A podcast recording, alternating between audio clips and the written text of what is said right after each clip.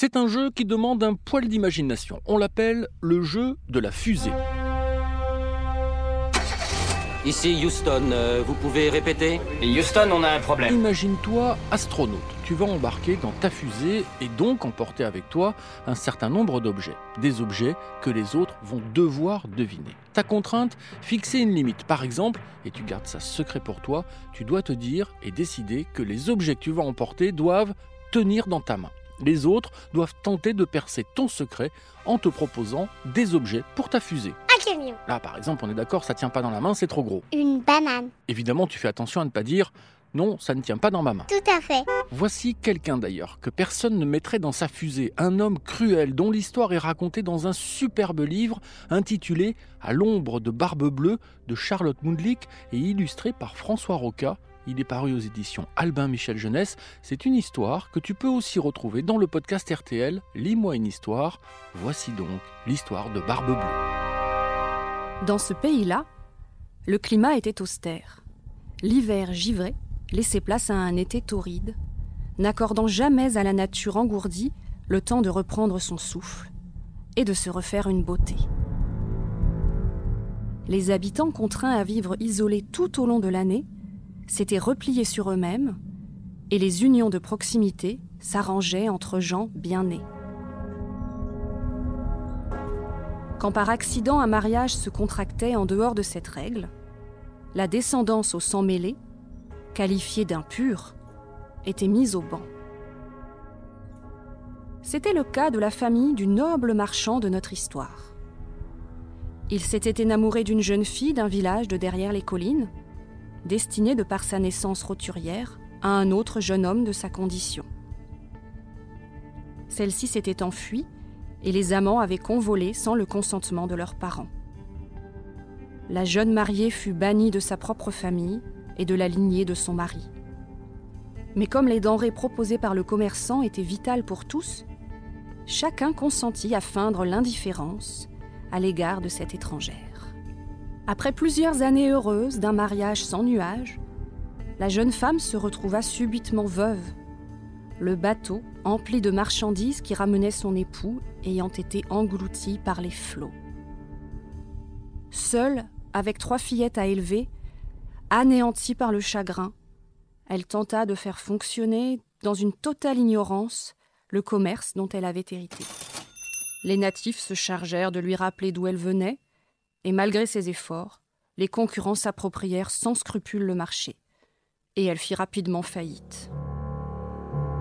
Cela ne suscita pas la moindre émotion de la part des clients, pourtant nourris depuis toujours grâce au voyage périlleux effectué par le marchand.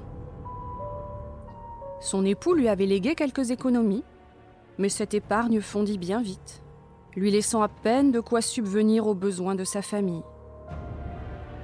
Privées de ce père aventurier qui les avait tant choyées, les fillettes furent élevées par une mère qui ne manqua pas de leur ressasser chaque jour que l'amour l'avait mené à sa perte.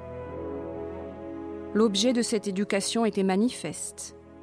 Seule une union avec des hommes à la fortune solide permettrait à ces filles d'échapper au couvent ou à la pauvreté.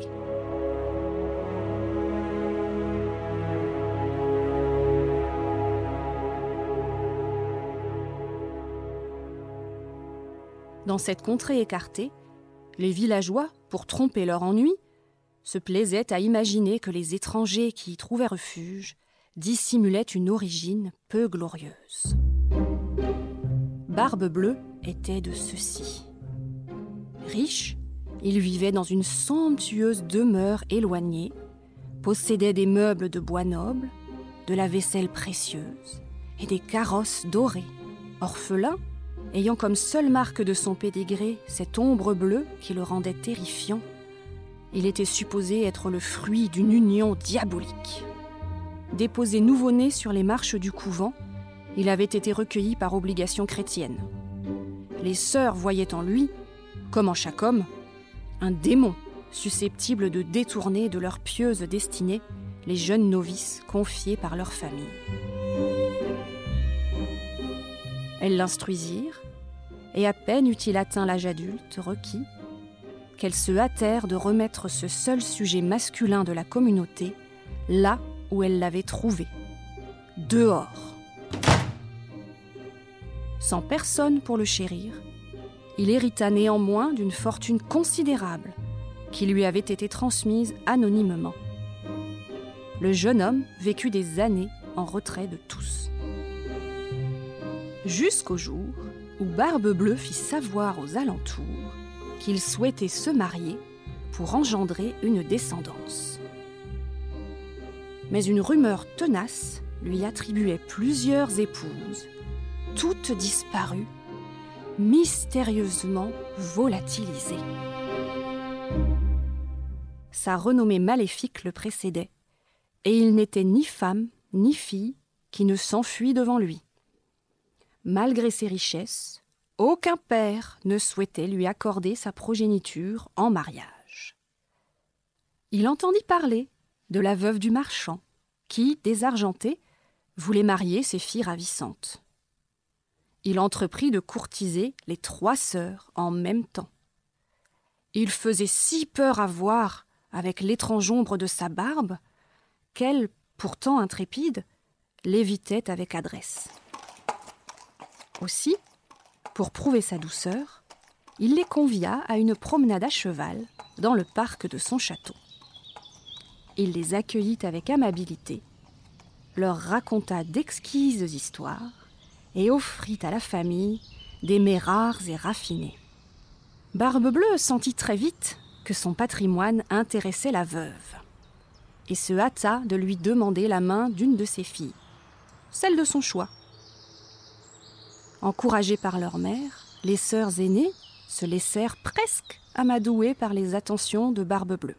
Mais sa laideur continua de les répugner. C'est sans hésiter que la mère poussa alors Daphné, la plus jeune, dans les bras de ce troublant prétendant. La petite savait qu'elle ne lui pardonnerait jamais de refuser ce moyen d'obtenir un avenir meilleur pour elles toutes. Docile, elle se dit qu'un homme charmant ne saurait être aussi mauvais que son disgracieux visage pouvait le laisser craindre. Après tout, il se montrait charmant. Puis euh, elle le trouva moins affreux, et faisant fi des préjugés, se persuada qu'il avait fière allure. Elle se sacrifia en acceptant de l'épouser. Le mariage se conclut rapidement. Dans le luxueux château, les époux firent vie commune, entourés d'un unique valet et de quelques servantes. Barbe Bleue savait se montrer courtois à l'occasion et masquer sa noirceur. Il était certes déroutant et inconstant, mais la jeune femme se sentait sotte d'être rebutée par une ombre bleue peu à peu, leur relation se construisit. Elle, qui avait appris à être soumise, finit par se laisser apprivoiser. Après quelque temps, Barbe Bleue dit à sa compagne qu'il devait s'absenter pour un voyage d'affaires. Il l'encouragea à bien se divertir pendant cette séparation et à inviter sa mère et ses sœurs, qu'elle n'avait pas revues depuis les noces. Celle-ci à qui la jeune mariée avait beaucoup manqué, firent répondre qu'elle viendrait aussi vite que possible. Avant son départ, Barbe Bleue donna ses recommandations et confia à sa jeune épouse le trousseau des nombreuses clés du château. Celle des deux grands garde-meubles, celle des vaisseliers pour les services en or et en argent, celle des coffres forts, ainsi que le passe-partout de tous les appartements il restait une dernière clé. La plus petite du trousseau. C'était celle de son cabinet personnel, qui se trouvait au bout de la grande galerie de l'appartement bas.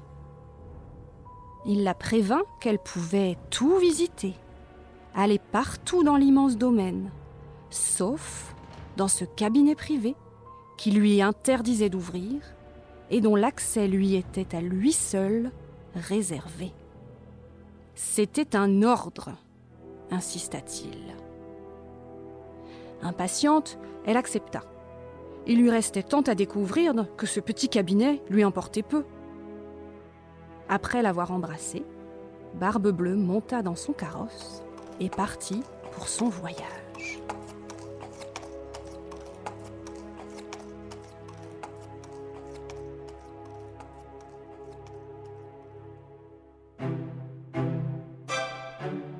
La suite à découvrir très vite, à l'ombre de Barbe Bleue de Charlotte Mundlich et François Roca, est édité aux éditions Albin Michel Jeunesse. Vous pouvez retrouver ce podcast et tous les podcasts RTL dans l'application RTL et sur vos plateformes favorites. À bientôt pour la suite de l'histoire.